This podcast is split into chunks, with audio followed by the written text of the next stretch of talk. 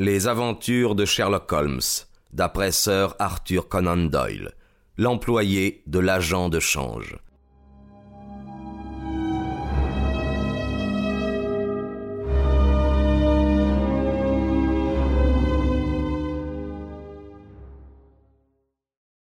Le voilà qui entre. Taille moyenne, cheveux bruns, yeux noirs, barbe noire. Il a des manières vives, il parle bref, comme un monsieur qui connaît la valeur du temps. Monsieur Hall Pycroft, je crois. Oui, monsieur. Je lui avance une chaise. Vous étiez récemment chez Coxon and Wathhouse. Oui, monsieur. Et engagé maintenant par Manson. Exact. Bon, fait-il. Voilà. J'ai entendu quelques histoires peu banales sur vos capacités financières. Vous vous rappelez par cœur le directeur de Coxon. Il était intarissable à votre sujet. Évidemment, j'étais bien aise de l'entendre. Au bureau, j'avais toujours bien travaillé, mais je n'aurais jamais cru que dans la City, on parlait autant de moi. Vous avez une bonne mémoire me demande-t-il. Assez, dis-je modestement. Êtes-vous demeuré en contact avec la bourse pendant que vous n'avez pas travaillé? Oui, oui, tous les matins, je lis la cote des valeurs. Voilà qui dénote une réelle application, s'écrie-t-il. Voilà comment on s'enrichit. Vous ne m'en voudrez pas si je vous mets à l'épreuve, n'est-ce pas? À combien aujourd'hui les Ayrshire 105 euh, contre 105 un quart. Et le consolidé de Nouvelle-Zélande? 104. Et les Broken Hills anglais? 7 contre 7 et 6. Merveilleux s'exclame-t-il en levant les bras. Exactement ce que j'aurais répondu. Mon garçon, mon garçon, vous êtes bien calé pour prendre une place d'employé chez Manson. Cette explosion m'étonne, comme vous pouvez le penser. Ma foi, dis-je à monsieur Pineur, d'autres gens ne m'apprécient pas autant que vous. J'ai dû me bagarrer dur avant de trouver ce job et je suis rudement content de l'avoir obtenu. Oh, mon cher, vous devriez voler plus haut, voyons. Vous n'êtes pas dans votre vraie sphère.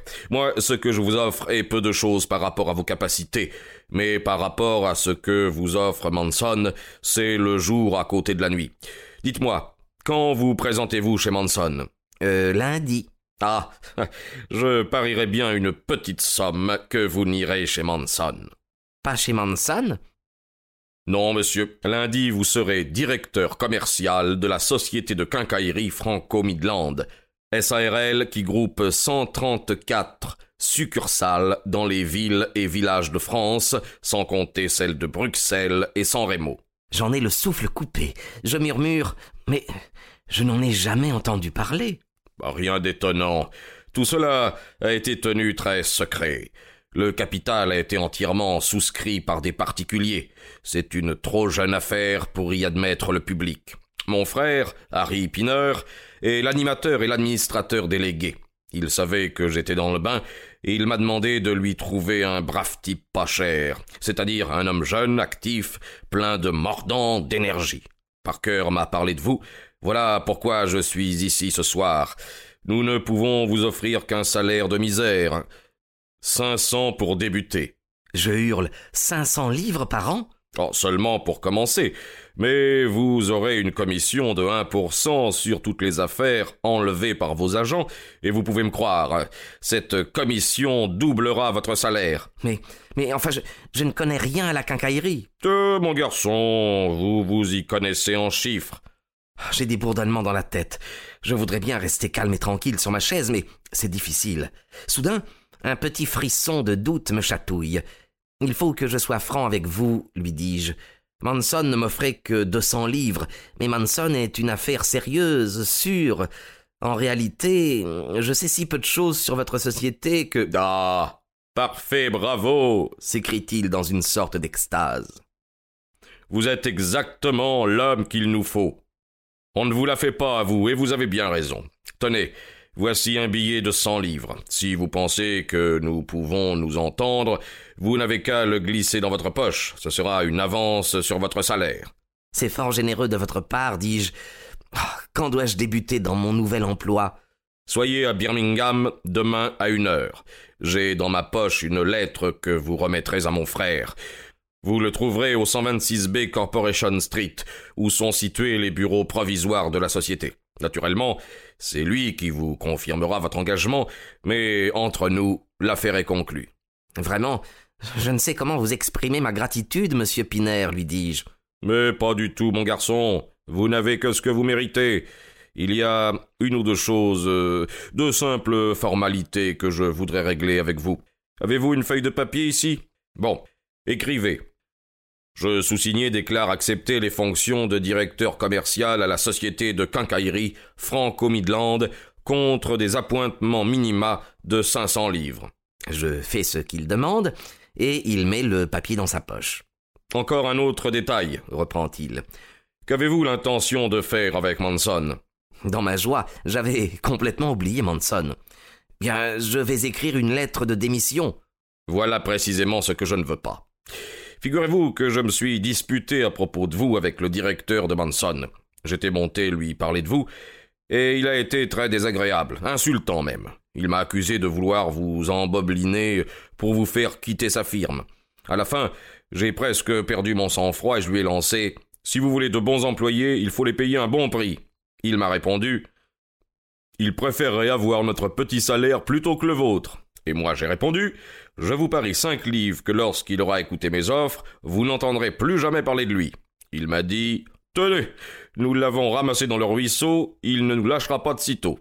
Voilà ses propres paroles. L'impudent coquin. Jamais je ne l'ai vu de ma vie. D'ailleurs, pourquoi m'occuperais-je de lui Si vous préférez que je ne lui écrive pas, certainement je ne lui écrirai pas. Bien, voilà qui est promis, me dit-il en se levant de sa chaise.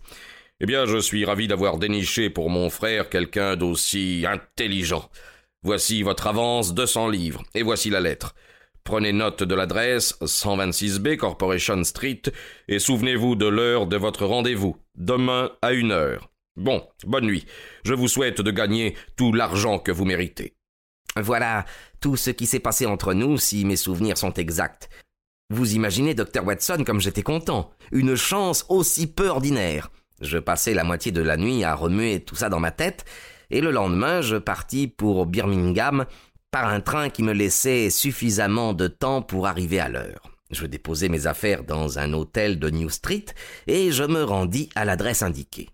J'étais en avance d'un quart d'heure, mais je me dis que ça n'avait pas d'importance. Le 126B était un couloir entre deux grandes boutiques qui menaient à un escalier de pierre en colimaçon sur lequel ouvraient de nombreux appartements, loués en guise de bureaux à des sociétés ou à des membres de, de professions libérales.